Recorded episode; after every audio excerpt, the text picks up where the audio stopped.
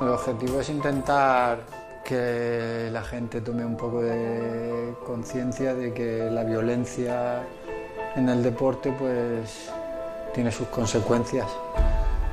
Y de eso, de las consecuencias, sabe mucho mm, este hombre a quien acabamos de escuchar. Se llama Raúl Sánchez. Lleva esas consecuencias en su propio cuerpo. Raúl jugaba un partido de veteranos allá por abril de 2014 con su equipo, el Lloreda de Badalona.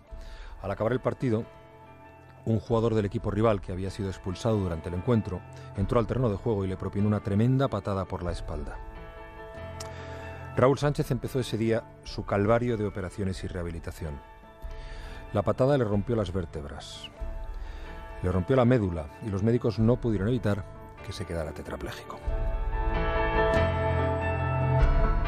La vida de Raúl ha dado un, dio un giro tan radical la única conclusión positiva que el futbolista ha sacado de todo esto es que su historia no puede, no debe repetirse nunca más.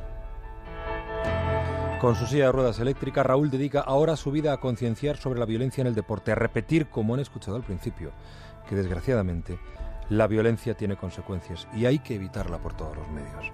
Raúl se pasea por los campos de juego para contar su experiencia a los chavales de los equipos infantiles y espero que les escuchen sus padres.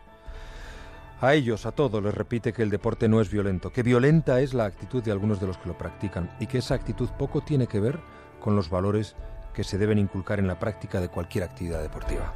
Raúl se ha propuesto también grabar un documental y poner su granito de arena para que se erradique de una vez por todas la violencia en el deporte.